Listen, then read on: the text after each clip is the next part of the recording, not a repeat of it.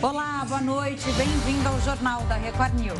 Olá, uma boa noite. Vamos aos destaques desta quarta-feira. Presidente Bolsonaro confirma Auxílio Brasil de 400 reais e fim da ajuda emergencial. CPI da pandemia, relatório final pede indiciamento de Bolsonaro e de outras 65 pessoas. Passaporte da vacina provoca briga na Câmara de Porto Alegre. E ainda, mais de 50% dos brasileiros estão totalmente imunizados contra a Covid-19.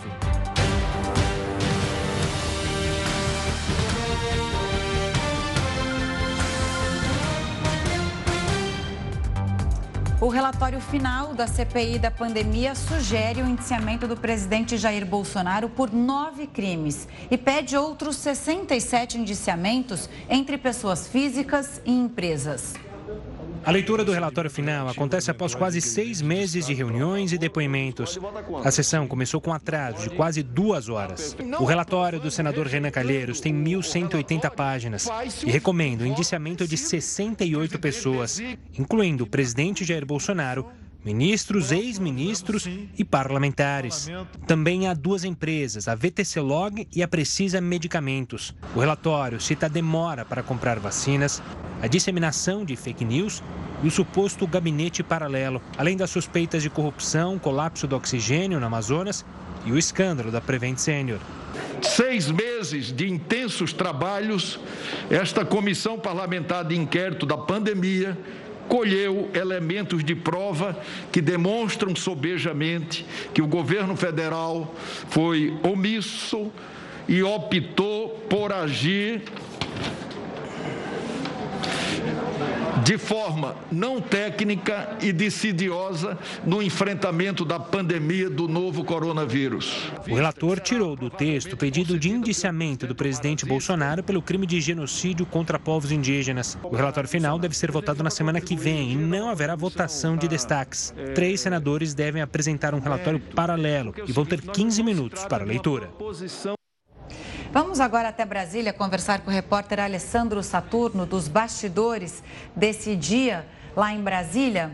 Pelo jeito, né, Saturno, houve consenso para o relatório e tópicos como o crime de genocídio ficarem de fora. Como foi essa negociação final? A gente falava sobre as especulações naquele dia. Boa noite para você. Oi, Camila. Boa noite para você, para o Gustavo e a todos que assistem a Record News. Bom, vamos lá. Para chegar a essa reunião que a gente acabou de mostrar aí, teve muita conversa, muita negociação, né? Inclusive esse encontro, né, para tentar apaziguar os ânimos entre o senador Renan Calheiros e o senador Omar Aziz, né? Os dois estavam aí em pé de guerra depois do vazamento desse relatório. Foi marcado aí um jantar na casa, melhor, no apartamento do senador Tasso Gereissati aqui em Brasília. Um terreno mais ameno, né, uma discussão mais tranquila foi todo mundo lá para casa do Tasso e saíram aí tarde da noite. É, eu estava acompanhando esse jantar e na descida, né, na saída, na verdade, do senador Omar Aziz, ele falou que houve aí esse consenso para a retirada desse crime de genocídio é, em relação aos povos indígenas, porque ele disse o seguinte: não adianta apresentar denúncias fracas que vão chegar no Ministério Público, que vai ser o responsável aí por dizer se vai ou não denunciar, né, se vai ou não é, ocorrer, se vai identificar se tem ou não indícios de autoria e materialidade dos crimes que foram apresentados pela CPI. Então houve esse acordo, esse jantar durou até tarde e só aí eles conseguiram chegar a esse consenso, na verdade, né? Depois desses, vamos botar aí dessa, dessas discussões em público público que a gente percebeu, eles conseguiram chegar a esse acordo para hoje apresentar a leitura desse relatório que já havia sido vazado, bom dizer para todo mundo que está em casa. A previsão agora é que o relatório seja votado na próxima terça-feira, isso se não ocorrer nenhum imprevisto. Lembrando para quem está em casa, né, seis meses de atuação da CPI, mais de mil páginas, e eu ranqueei aqui, além do que foi lido aí na reportagem, os principais pontos, assim, as mil páginas chegaram para a gente, a gente falou, meu Deus, tem que ler 20 mil, mil páginas e tentar identificar aí quais são os pontos. Mas está aqui, o documento diz diz o seguinte: a atuação do governo é, em relação ao número elevado de mortes, o gabinete paralelo, fake news impulsionando informações que não eram corretas, falta de coordenação com os governos estaduais e municipais e ainda uma omissão do governo que levou ao atraso das vacinas. Foram os principais tópicos. Tem outros, é claro, mas esses aí foram os principais. Camila e Gustavo. Saturno, uma boa noite. A gente viu nas imagens, enquanto você falava, Arthur Lira. Eu quero falar dele hoje, mais especificamente da Câmara, que rejeitou hoje a PEC que ele era um grande articulador que ameaçava a autonomia, a independência do Ministério Público eh, e aumentando a possível interferência política no Conselho Nacional. No fim das contas, ele articulou, mas a Câmara rejeitou, é isso? Exatamente, Gustavo. Olha, o presidente Arthur Lira, ele tinha como certa já a aprovação dessa PEC. Ele era um defensor, né, vamos botar aí, é, aberto dessa proposta de emenda à Constituição, que, segundo alguns integrantes do Ministério Público, retiraria essa autonomia do Ministério Público. Então, essa votação de hoje foi uma surpresa, acredito, para o próprio Arthur Lira e foi considerado uma derrota para o presidente da Câmara. É, ele precisava de 308 votos, mas teve apenas 297. Então, a, a ideia dos deputados hoje era votar justamente essa proposta de emenda à Constituição. Na verdade, eles estavam analisando um substitutivo do texto original, que foi tentado, eles tentaram, na verdade, adequar esse substitutivo para ver se conseguia mais votos, mas pelo que a gente viu, não conseguiu o suficiente. Entre essas opções e entre esses itens que estavam nessa proposta, tinha a possibilidade de aumentar de dois para cinco membros eh, que seriam indicados pelo parlamento e também teria a indicação do corregedor do Conselho Nacional do Ministério Público pelo Congresso. O que, segundo os integrantes é, do Ministério Público, viam isso aí como uma interferência direta. É, uma das falas, inclusive, do ex-ministro Sérgio Moro foi que, com essa proposta sendo aprovada pela Câmara dos Deputados, haveria uma interferência direta do Parlamento no Conselho Nacional do Ministério Público. Isso porque, quando o Conselho fosse investigar poderosos, necessariamente esses poderosos estariam aí pela indicação, é claro, do Parlamento. Haveria esses conchavos. Fala falas, é, uma fala do ex-ministro Sérgio Moro. Camila e Gustavo. Saturno, continua aqui conosco que a gente vai falar ainda com você mais uma vez. Afinal, o dia foi cheio em Brasília. Então vamos falar do presidente agora, Jair Bolsonaro, que confirmou a criação do Auxílio Brasil. A gente falou sobre ele ontem. O programa vai substituir o Bolsa Família programa permanente. O ministro da Cidadania, João Roma, anunciou hoje que o Auxílio Brasil vai ter um reajuste permanente de 20% em relação aos valores pagos atualmente no Bolsa Família. E que, por determinação do presidente Jair Bolsonaro, vai ser criado um benefício transitório. E é um programa, certo, que está estruturado para que avance cada vez mais com políticas integradas para atender a esses brasileiros mais necessitados. Portanto, os 20% não é em cima de um valor unitário, mas sim sobre a execução de todo o programa permanente, o programa Auxílio Brasil, que começa a ser pago no mês de novembro. Além disso, além disso, estamos estruturando um benefício transitório que funcionaria até dezembro do próximo ano, e esse benefício transitório teria por finalidade equalizar o pagamento desses benefícios para que nenhuma dessas famílias beneficiárias recebam menos de 400 reais. O presidente disse que tem a responsabilidade de fazer com que os recursos venham do orçamento, mas que seria injusto manter o valor atual, que paga em média 192 reais por família. Bom, a gente volta com Alessandro Saturno. Saturno, a grande questão é que esse anúncio foi feito sem o ministro João Roma esclarecer Afinal de contas, de onde vai vir o dinheiro para o Auxílio Brasil? O que levanta a possibilidade de o benefício não sair no mês que vem, né? Como prometido, de começar a ser pago em novembro. E aí? Pois é, e aí, viu? Você tirou as palavras da minha boca, eu ia falar isso. O ministro falou, falou, falou, mas não explicou de onde vai ser essa fonte de pagamento que vai bancar esse valor. Né? Então, enfim, o mercado financeiro fica extremamente enlouquecido, porque essa possibilidade de aumentar o valor, sem dizer uma fonte, pode aí passar do teto de gastos. Bom, o Auxílio Brasil é um benefício, um programa social que ele vem para substituir, na verdade, o Bolsa Família e também o auxílio emergencial. A ideia do governo é passar, é aumentar o número de beneficiários de 14 para 17 milhões de famílias, né? E aí o valor passaria de 190 reais para cerca de 400 reais, que foi inclusive um anúncio feito pelo presidente e também pelo ministro da Economia, Paulo Guedes. Mas o ministro da Economia, né, ele foi colocado na parede. Ministro, o que, que vai fazer? Tem o teto de gastos para respeitar. Senão o governo responde, né? Se passar do teto de gastos.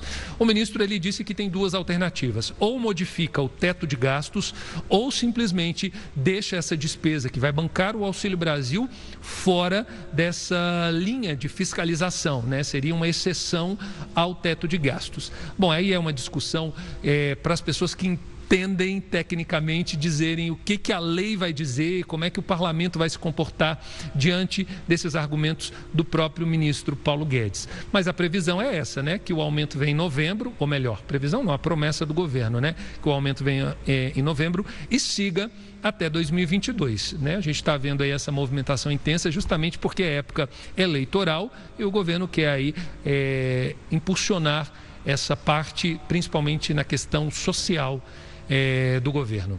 Camila e Gustavo. Saturno, obrigado pelas informações, por esse apanhado do dia e da noite aí em Brasília. Um forte abraço e até uma próxima.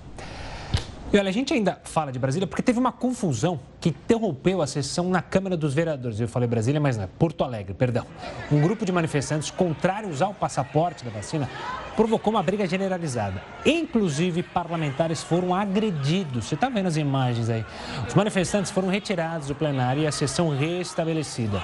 O passaporte começou a ser exigido na capital gaúcha desde segunda-feira. Superior Tribunal de Justiça determina afastamento do governador do Tocantins por seis meses. O Jornal da Record News volta já já. Voltamos a falar sobre o relatório final da CPI da pandemia. Para analisar as conclusões dos senadores, o Jornal da Record News conversa agora com o cientista político Leonardo Paz, que é pesquisador de inteligência internacional da Fundação Getúlio Vargas. Leonardo, bem-vindo aqui ao Jornal da Record News. Muito obrigada pela sua entrevista, pela atenção com a gente. Agora, o que a gente pode concluir sobre a CPI? Sem dúvida, foi uma CPI histórica. Vai sair alguma coisa daí? Aí? É, primeiro, boa noite, é um prazer é, bater um papo com vocês mais uma vez.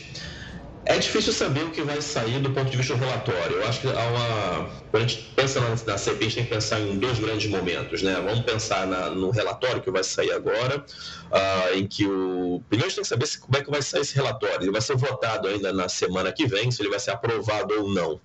É, vamos supor que ele vai ser aprovado, o, o, a CPI vai mandar isso para o Ministério Público, vai mandar isso para a Câmara dos Deputados, para o presidente da Câmara, o Arthur Lira, afinal tem crime e responsabilidade dentro do, do relatório, isso indicar, necessitaria que eu abrisse um processo dentro da Câmara. Então, isso é um elemento. É, o relatório também vai acabar caindo no TCU, vai acabar na Polícia Federal, enfim, é uma estratégia um pouco de forçar um pouco a barra, tanto do Aras quanto do Arthur Lira, de maneira que eles possam dar sequência no relatório. É, há uma expectativa baixa de que tanto Lira quanto Aras façam algo é, mais duro, iniciem um processo mais pesado em relação ao ao documento nesse momento. A gente não sabe se eles vão abrir uma, uma, uma avaliação, enfim, uma análise sobre esse relatório e se vai de fato é, é dar sequência nisso. Né? O Aras tem feito com frequência, se ele abre uma investigação, bota em banho-maria e aí lá para frente ele é, é, desiste, enfim, não, diz que não encontrou nada. Agora, tem outro elemento importante da CPI que eu acho, que é uma preocupação grande se ela vai virar pizza, se não vai dar em nada e tal. Eu acho que a própria existência da CPI foi muito importante. Ela acabou desnudando uma série de coisas bastante é, é, impactantes, enfim, que a população mais ou menos tinha que saber. A gente está falando do, do caso da Covaxin, talvez se não houvesse pandemia, a gente estaria comprando vacina superfaturada nesse momento. É, mostrou, lançou luz sobre a tragédia, é, é, enfim, da questão da da Prevent Senior, uh, mostrou que a tragédia de Manaus também era foi evitada, né? Quer dizer, a história, a narrativa que o governo federal montou naquele momento é, não era verídica, né? Através do depoimento, através da cronologia, através da trilha de documentos, a gente viu que é, é, enfim, a administração do Pazuello naquele momento foi desastrosa e resultou em morte. Então, a CPI, do ponto de vista do relatório, é incerto para que lado ela vai ainda. Eu acho que no ânimo político no futuro vai talvez dar uma direção para ela, mas a CPI em si, pela sua própria existência, eu acho que ela já teve uma relevância bastante importante e criou um conjunto de fatos políticos que talvez tenham é, impacto futuro na política nacional sobretudo, nas eleições. É esse ponto que eu queria chegar, Leonardo. Obviamente que os impactos jurídicos, criminais, que foram aí postos pela CPI, serão analisados para quem justamente entende desse aspecto. Como você mencionou, Polícia Federal, a Justiça, Ministério Público, enfim. Mas ela se tornou muito mais política eleitoreira. Isso para o bem e para o mal de todos os agentes, desde o presidente Jair Bolsonaro, que sofre com é, o desgaste e as críticas realizadas pelos senadores ali do G7, mas também para os próprios senadores, haja vista que houve também em vários momentos é, brigas internas entre eles mesmos ali que compunham o G7, a última, obviamente, é, no vazamento do relatório? Ah, sem dúvida, é, eu acho que você, o, o, elemento eleitoral né, não se restringe, como você mesmo colocou, só ao presidente. Eu acho que boa parte desses senadores eles estarão é, é, se candidatando no ano que vem. E acho que é um elemento interessante, né, no final das contas, porque é, essa talvez seja uma das principais CPs que nós tivemos nessa nova era digital. Então, você, tem uma, você via uma preocupação muito grande do, dos senadores, sempre tudo fazendo uma fala um pouco é, midiática, enfim, para poder fazer uma live mais tarde, mostrar, fazer um clipe, enfim, é, é para poder se candidatar. Então, tem um elemento eleitoreiro ruim, no final das contas, polui um pouco o debate, mas houve. É, do ponto de vista das brigas internas, há uma certa dinâmica de, difícil de, de, ser mensurada ali para que lado vai. A CP ela já começa com o G7 bem consolidado e começando a tocar um pouco a janela da pandemia na direção é, é, oposta ao interesse do presidente. É uma, o G7 é um bloco é, de oposição. Você tem ali uma certa briga entre eles, de alguns que, com o Eduardo Braga, o senador Eduardo Braga começa a, a se afastar um pouquinho, enfim, outros em determinados pontos começam a, a ficar pontos mais sensíveis, ficam um pouco mais desconfortáveis, como a questão da, da da convocação do, do, do ex-ministro é, é, do, do, Braga, enfim. É, e aí você tem um problema. A questão, por exemplo, do, do, daquele, do, do crime de genocídio que o, o, o, Renan Calheiros queria colocar dentro do relatório. Havia ali uma questão, também de novo com o Eduardo Braga e com o Omar Aziz, que é uma questão muito sensível também para a região deles, para a Amazônia. Então, você tem um conjunto de elementos ali que dão sensibilidade a alguns membros específicos e, obviamente, ajustar é, é, todas essas sensibilidades levou uma série de atritos, resultou numa série de atritos entre os senadores, mas a impressão que eu tenho é que nessa última semana agora, especialmente com o jantar aparentemente de ontem, é, em que a cúpula é, sentou e conversou, acho que o relatório que sai agora é um pouco tem um pouco mais a cara desse G7. Bom, os brasileiros eles puderam conhecer toda a história, os bastidores da condução e de que forma aconteceu e se desenrolou a pandemia, né? Não entrando no embate político, né? Mas mais para um conhecimento geral e é por isso que a CPI veio à, à tona para realmente investigar o que tinha acontecido. Mas eu queria só comentar um negócio com você e ouvir o teu comentário. Eu falei que a CPI é histórica porque, como você mesmo disse, estamos na era digital. Quer dizer, o público pôde interagir mais com a comissão parlamentar de inquérito. É a primeira vez que isso acontece na história do Brasil, né? Até pelo momento é, em que a gente vive, que é completamente online, todo mundo ligado em tempo real.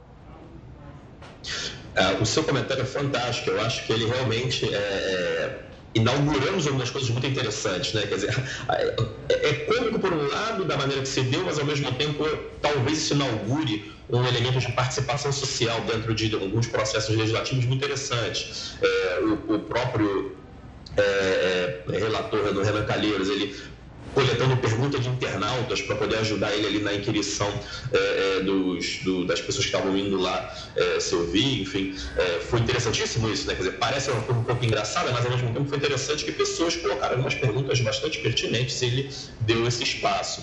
Outra coisa que eu achei fantástico ao longo da. sobretudo no início da, da, dos casos, enfim, é, foi a interação de pessoas e entidades é, respondendo em tempo real via Twitter ou, ou redes sociais algumas questões. Então, você tem um determinado momento em que, se não me engano, é o Van Garden, o, ex-secretário de comunicação, ele fala uma coisa em relação à entrevista que ele deu, se não me engano, para a revista Veja, e a revista Veja automaticamente já responde: oh, isso é mentira, está aqui os, a, o vídeo, está aqui a fala, coisa parecida, e os senadores estão ali atentos com o telefone na mão, a Veja está falando que é mentira, e aí você tem aquela questão de que se aprendeu, não ia aprender, é, alguém enfim, alguém fala alguma coisa sobre alguma determinada, algum número, e aí rapidamente no Twitter tem um, uma inundação é, de dados ali, mas gente está como comprovar a, a, veracidade ou não daquele número. Então, realmente, essa CPI ela parece que vai inaugurar para a gente algum tipo de, de, nova interação da sociedade com alguns processos legislativos. Eu achei bastante interessante e vamos ver como isso vai se desenvolver daqui para frente.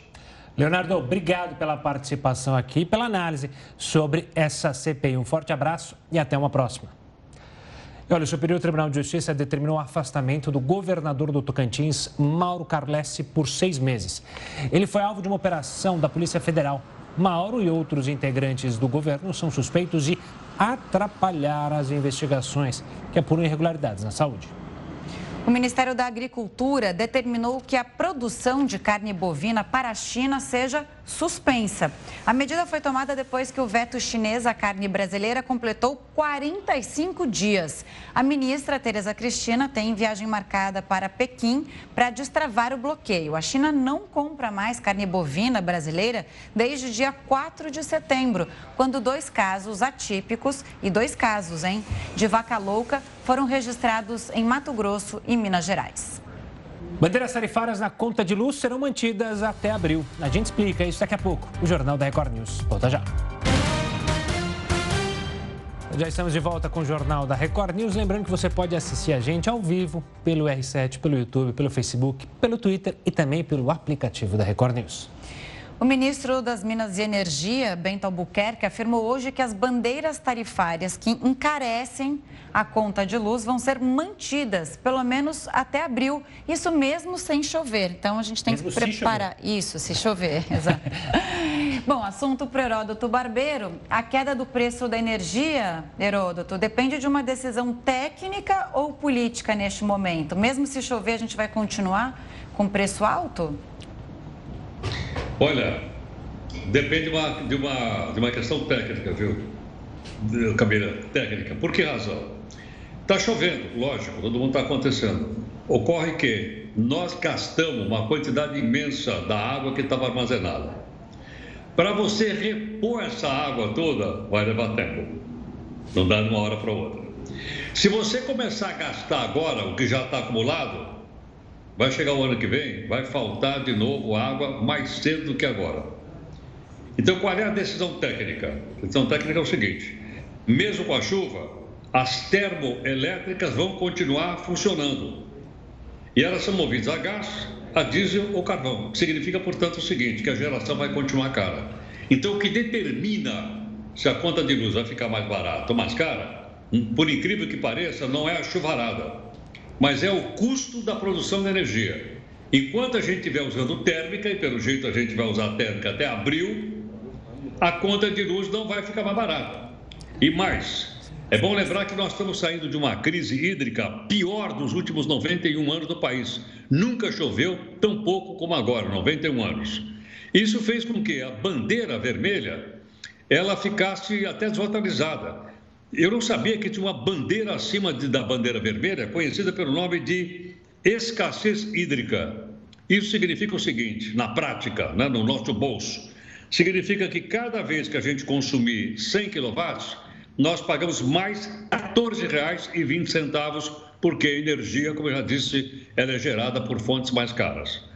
Agora, em outras palavras, quer dizer o seguinte: no passado, a gente podia ficar dependendo da chuva e esperando que ela enchesse as nossas hidrelétricas. Isso não está acontecendo mais. Para que o Brasil, olha que, olha, olha que paradoxo, para a gente não depender mais somente da chuva e das hidrelétricas, nós teríamos que ter outra fonte alternativa. Qual? eólica e também energia solar, que elas são as menos poluentes. Só que se você perguntar para a autoridade assim, bom, mas quando é que isso vai acontecer? Se começar hoje, só daqui cinco ou seis anos. Porque isso não é uma coisa que se resolve de uma hora para outra. Portanto, é bom a gente entender o seguinte: não há solução política viável, só há uma solução técnica e é essa que vocês disseram agora há pouquinho na abertura aqui do nosso, da nossa conversa, de que vai provavelmente até abril. Né? É claro que os políticos gostariam de alterar isso, principalmente porque abril é do ano que vem, o ano que vem tem eleição, o pessoal queria mais barato, sem, sem dúvida alguma. Mas, pelo que eu vejo do lado técnico, nós vamos continuar pagando caro, tá? por, também por causa das mudanças uh, da nosso sistema de geração. O Heródoto, é você citou né, 5, 6 anos para a gente ter algum benefício se tiver investimento hoje. Lembra na época do racionamento, também fizeram essa pesquisa de quanto tempo a gente precisaria para. E fizeram uma coisa, o governo na época, né? É, Custo-benefício, e aí eles resolveram investir mais em hidrelétrica, porque era um pouco mais barato de investimento, né? Apesar de é, a, a, eólica ser mais é, usual para o abastecimento de energia. O problema é que o investimento era muito maior. Mas se a gente pensar, 5 e 6 anos, ó, passa assim, né? Quando a gente vê lá na frente, quando a gente vê a próxima crise hídrica, a gente vai lembrar do que a gente está falando agora. E os especialistas dizem aqui no nosso jornal, quando a gente entrevista eles, que a tarifa alta faz também com que o consumidor seja obrigado a economizar. Então, que também não seria um momento agora de liberar a tarifa ou deixar uma tarifa mais barata, porque realmente a hora é de fazer economia. Sem dúvida. Agora, o problema é que tem o custo social disso. As pessoas que estão assalariadas conseguem pagar, mas as pessoas de baixa renda têm dificuldade. E esse preço vale para todo mundo.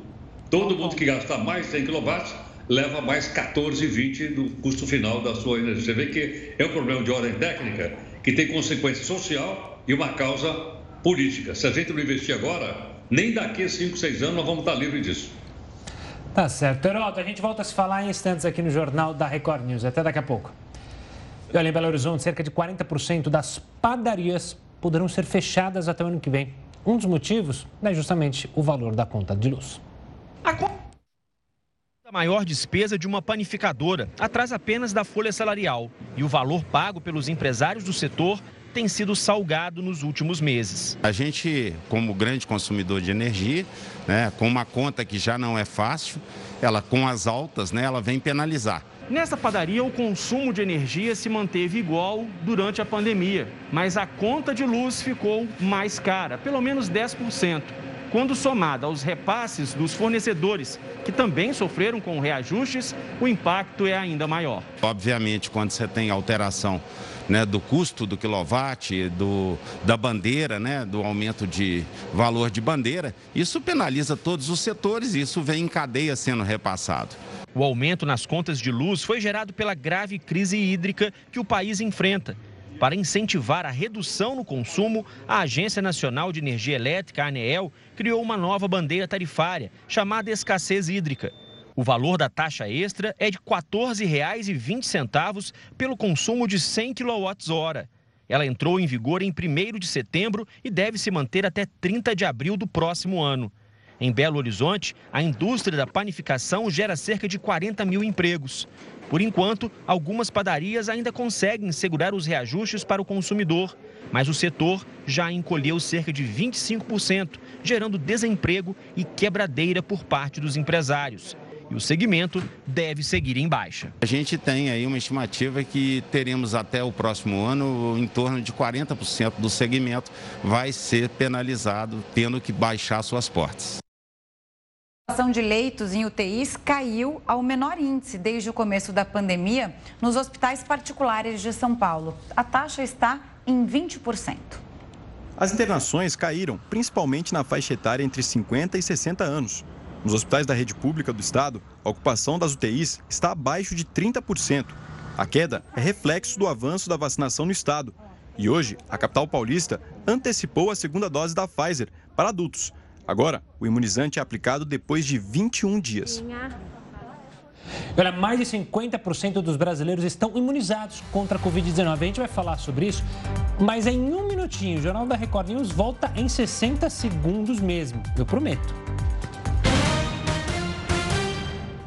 Jornal da Record News está de volta. Olha, o Brasil chegou à marca de 50% da população totalmente imunizada, ou seja, com as duas doses ou uma dose do, é, da vacina contra a Covid-19. Apesar disso, dados do Ministério da Saúde indicam que cerca de 20 milhões de pessoas ainda não completaram o esquema vacinal. Você já completou, né? Já. Eu também já completei. semana meu. passada. Que maravilha. Bom, mas vamos falar mais sobre isso e a gente chama alguém que entende, a imunologista Cristina Bonorino. Ela é professora da Universidade Federal de Ciências da Saúde de Porto Alegre e membro da Sociedade Brasileira de Imunologia. Doutora, uma boa noite, obrigado pela participação aqui conosco. Apesar da gente chegar a essa marca, ainda há receio entre vocês, médicos, e para ajudar, entre aspas, é, nessa questão para a senhora, a gente vê o caso, por exemplo, de, da Inglaterra, que está a 65%, mas vê a alta no número de casos. O que, que a gente pode olhar para eles e ver aqui e falar, olha, calma, não é para comemorar assim.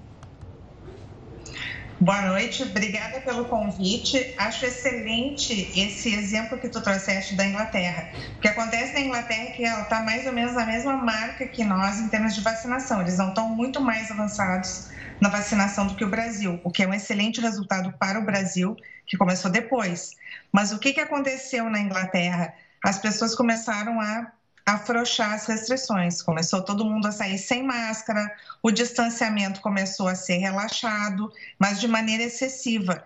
E o que acontece é que com 50% da população vacinada, a gente não pode afrouxar ainda nas, nas medidas de, de restrição. Então, o que a gente tem que fazer é fazer um equilíbrio entre o avanço da vacinação, manter o avanço da vacinação no ritmo que nós estamos fazendo, se não mais rápido, mas manter as medidas de distanciamento e uso de máscara por um bom tempo, mesmo depois da gente chegar nos 70% que a gente ainda não chegou. Porque só uma dose de vacinação não garante a proteção que a gente sabe que as duas doses dão. Então, uma dose é melhor que nenhuma, mas o certo é fazer as duas doses.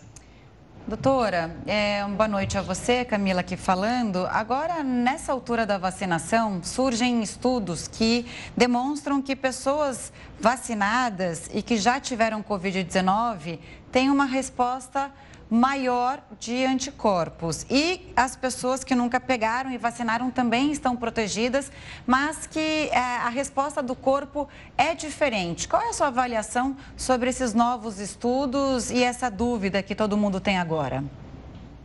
Então, nós estamos, os imunologistas estão estudando com muita atenção esse fenômeno das pessoas que tiveram o Covid-19 e foram vacinadas terem uma imunidade superior, né, em termos de quantidade e qualidade de anticorpos. Né? Então, isso é esperado, porque funciona mais ou menos como se a gente tivesse uma terceira dose de imunização.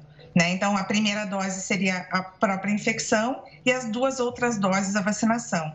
Então, isso é esperado e isso provavelmente vai se repetir quando as pessoas fizerem algum tipo de reforço uh, de, de mais uma dose de uma dessas outras vacinas. Tá? Então, isso é totalmente dentro do esperado e por isso que as pessoas, mesmo que tiveram Covid-19, devem se vacinar. Hoje saiu um estudo mostrando que depois de 10 meses, a, a resposta de proteção dos, dos, que tiveram a doença e não foram vacinados cai bastante. E depois de um ano e meio, então, ela é praticamente nula. Então, mesmo que a pessoa tenha tido Covid-19, ela deve se vacinar. Doutora, é, a senhora mencionou em reforço, essa deve ser uma preocupação dos governos, aí do governo federal, dos governos municipais e estaduais, justamente com quem tomou a vacina lá no começo da nossa campanha, as pessoas de maior idade e também aquelas pessoas que têm doenças autoimunes, ou seja, que sofrem com problemas de imunidade. Essa deve ser uma preocupação e eu volto a frisar de novo, é o exemplo da Inglaterra, que muitas das pessoas que tomaram as vacinas lá atrás acabaram justamente contraindo a doença, talvez justamente pela baixa da imunidade por causa da vacina? Exatamente. Então, a vacina tem uma eficácia que a gente sabe, principalmente essas vacinas de RNA mensageiro, como a da Pfizer, uma eficácia muito alta nas pessoas que não têm nenhuma deficiência imunológica ou que não são idosas. Nos idosos e nas pessoas imunocomprometidas, a eficácia é mais baixa. Daí a necessidade de uma terceira dose. daqui a alguns meses, daqui a, depois que todo mundo nessa, nessa população imunocomprometida tiver recebido a terceira dose ou reforço, a gente pode pensar em acompanhar essas pessoas, ver se elas não vão precisar depois de uma quarta dose ou de uma segunda dose do reforço e começar a estender isso, acompanhar a população vacinada para ver como é que se comporta daí o pessoal que não tem comprometimento imune, né, as pessoas saudáveis, e ver em que momento a gente vai precisar começar os reforços anuais, se é que vai precisar. Tá? Então é isso que a gente tem que acompanhar agora. Doutora Cristina, muito obrigado pela participação aqui conosco dentro do Jornal da Record News para falar sobre a vacinação. Até uma próxima. Então vamos ver como é que está a situação. Primeiro da pandemia aqui no Brasil, os números desta quarta-feira. Segundo o CONAS, o país chegou à marca de 21 milhões 680 mil 489 casos. No total, o Brasil registra 604.228 mortes, desde o início da pandemia. 373 pessoas morreram pela Covid-19 nas últimas 24 horas. E agora, como está o andamento da vacinação no país? 71,98% dos brasileiros foram imunizados com a primeira dose. 50,64% da população tomou as duas doses ou a dose única da vacina contra o coronavírus. Alunos de escolas estaduais do Rio de Janeiro poderão voltar para a sala de aula na próxima segunda-feira. Quem traz os detalhes é o repórter Felipe Figueira. Felipe, essa retomada já é reflexo da vacinação? Uma boa noite. Boa noite, Camila. Boa noite, Gustavo. Sim, a maioria dos profissionais de educação já está com o esquema vacinal completo. Também houve uma baixa nos índices da pandemia. Hoje, o estado do Rio está em bandeira amarela e mais de 700 mil alunos da rede estadual voltarão a ter aulas presenciais. Nas escolas municipais, as aulas voltaram na última segunda-feira. Na capital, 61% da população já está completamente imunizada. A Prefeitura do Rio deve reavaliar a obrigatoriedade do uso da máscara em locais públicos quando chegar em 65%. Camila, Gustavo. Felipe, e a cidade de Nova York, nos Estados Unidos, vai exigir o certificado de vacinação contra a Covid de todos os funcionários municipais. Olha só, o anúncio foi feito pelo prefeito Bill de Blasio. A partir do dia 1 de novembro, servidores que não apresentarem o comprovante vão ser afastados. Como incentivo, a prefeitura vai dar um bônus equivalente a quase 6 mil reais para quem se vacinar. Por falar em Nova York, a estátua do presidente americano Thomas Jefferson será retirada justamente de Nova York. Mais uma polêmica. É bom lembrar que ele é acusado de ter possuído 600 escravos. E quem vai explicar essa história para a gente é o Heródoto Barbeiro. Heródoto, virou uma tendência nos Estados Unidos isso, né? Eu vou só explicar, não vou opinar. É o seguinte, ele não é acusado. Ele era dono de escravo. Ele tinha fazenda. Ele tinha 600 escravos. Além disso, ele tinha filhos também com uma escrava. Ele tinha filhos mulatos. Esse homem que vocês estão vendo aí, o Thomas Jefferson, terceiro presidente dos Estados Unidos, é considerado um dos pais fundadores da República Americana. Se você for a Washington, no Arquivo Nacional, lá está a Declaração de Independência dos Estados Unidos. Foi esse homem que escreveu. Mas, bom, mas ele era dono de escravo, é verdade, é verdade. Agora, e o primeiro presidente? O, o, o comandante da da independência, Washington, George Washington, tinha escravo? Tinha. O Jefferson viveu na época do nosso Tiradentes. O Tiradentes tinha escravo? O que, é que vocês acham? Pergunta pro Faísca aí. Tinha escravo? Ele miou. Tinha. Ele miou. Tinha. Faísca tinha. miou. Então, Tiradentes tinha escravo. E aí? É uma questão da contextualização da época. Então, tudo bem, agora vai tirar a estátua, né? O, só um. É. O Faísca está que, o Faísca tá querendo tá falar aí, tá, você... tá, tá, dando opinião, hein? a gente tá ouvindo. Desculpa, não, não, não. Que graça. Agora veja o seguinte: eu me lembro quando a Record mostrou aí os Dez Mandamentos. Quem é que construiu as pirâmides? Os escravos. Foram escravos? Então vamos tirar as pirâmides de lá. O que vocês acham? É. Vocês terem uma ideia como é isso é polêmico. É, é polêmico. É muito polêmico. Na Inglaterra, eles tiraram de um traficante de escravos. Lembra disso ou não? Jogaram até a estátua dentro do rio. Uhum. Acho que foi em Birmingham. No caso aí, não. No caso aí, é tirar a, a, a estátua porque ele foi proprietário de escravos. Isso em qualquer livro de história dos Estados Unidos está escrito lá que ele foi proprietário, e foi mesmo. Porque todo mundo era proprietário de escravos. Mas a questão polêmica se deve ou não deixar lá, a estátua lá. E como eu citei, Tiradentes tem outros aqui também brasileiros que eram donos de escravos. A família do Zé Bonifácio era dona de escravos. Que é o patriarca da independência. E aí? O que é que nós vamos fazer? Não sei. Fica por conta de cada um aí decidir. Nos Estados Unidos, esse movimento começou depois da morte de George Floyd, né, com negras, vidas negras importam, e aí eles também começaram com esse movimento de tirar as estátuas de pessoas que possuem escravos e, e tirar a homenagem a essas pessoas, né? Polêmico é, mesmo. Polêmico. O que, que o Faísca acha? Ele te disse, no final das contas, aí? Deixa ele opinar, né? Porque é muito polêmico, realmente. muito polêmico. É muito, muito, polêmico. É muito polêmico, mas você, Heraldo, como professor de história, sabe muito bem que é importante a gente saber justamente é, muito bem a história para não cometer os mesmos erros do passado, né, Heraldo? Exatamente. Por esse motivo, eu acho que até seria bom é, que a estátua ficasse. Porque quando você olhar, você vai lembrar não só que ele foi o terceiro presidente, que ele foi o redator da Declaração de Independência, mas também foi dono de 600 escravos.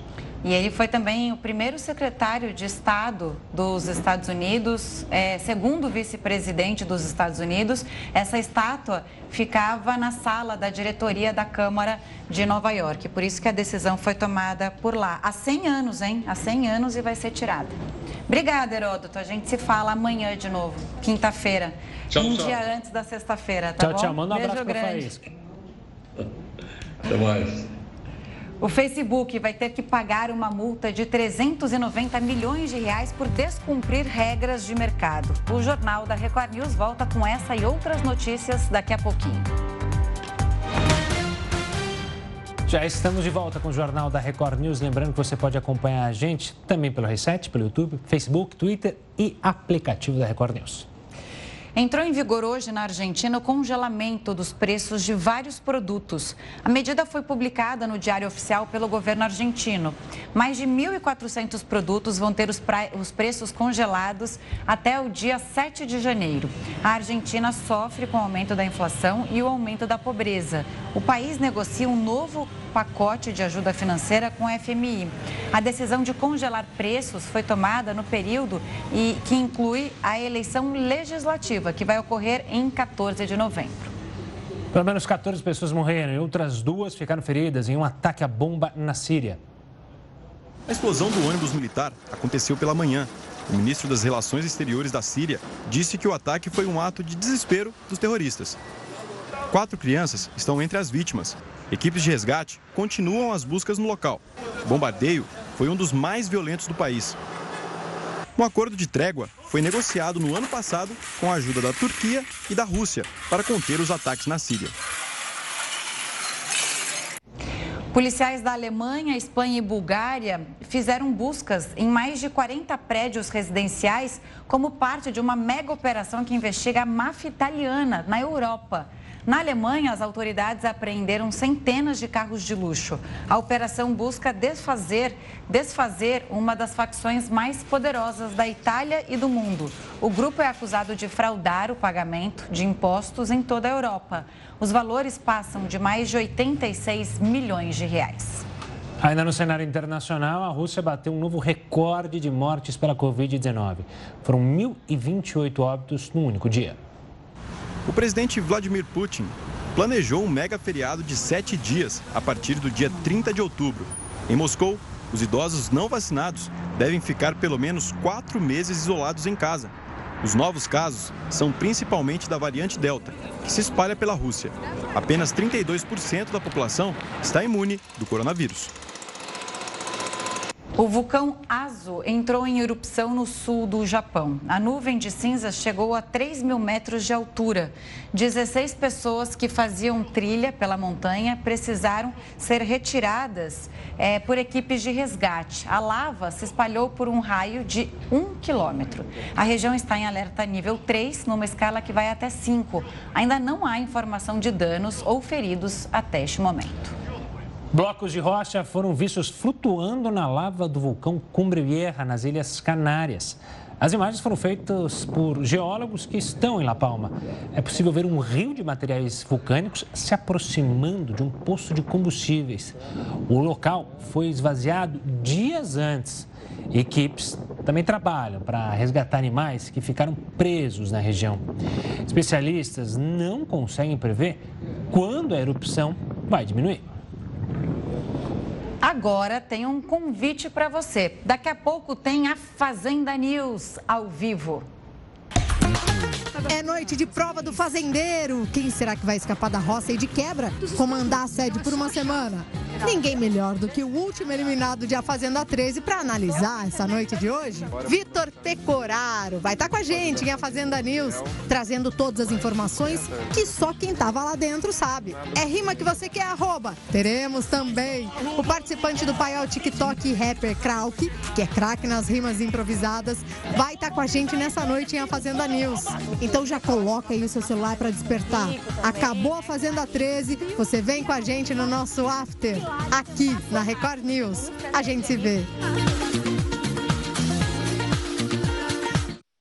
No Reino Unido, o Facebook terá que pagar uma multa milionária, equivalente a 390 milhões de reais. É que a empresa descumpriu regras de mercado. A rede social é acusada de não fornecer informações sobre a compra de uma empresa de animação. O órgão regulador britânico afirmou que a aquisição prejudicou a concorrência no mercado publicitário mais um avanço na medicina. Pela primeira vez, médicos fizeram um transplante de rim de um porco num ser humano. O procedimento inédito foi feito por uma equipe da Universidade de Nova York. Eles usaram o rim de um porco com células modificadas para evitar rejeição. A mulher que recebeu o órgão teve morte cerebral e sofria de problemas renais. A família permitiu o experimento antes que as máquinas fossem desligadas. E o Jornal da Record News, com essa boa notícia, fica por aqui. Obrigada pela audiência. Agora você continua com o News das 10 e a Renata Caetano. Uma ótima noite, obrigado pela companhia e até amanhã.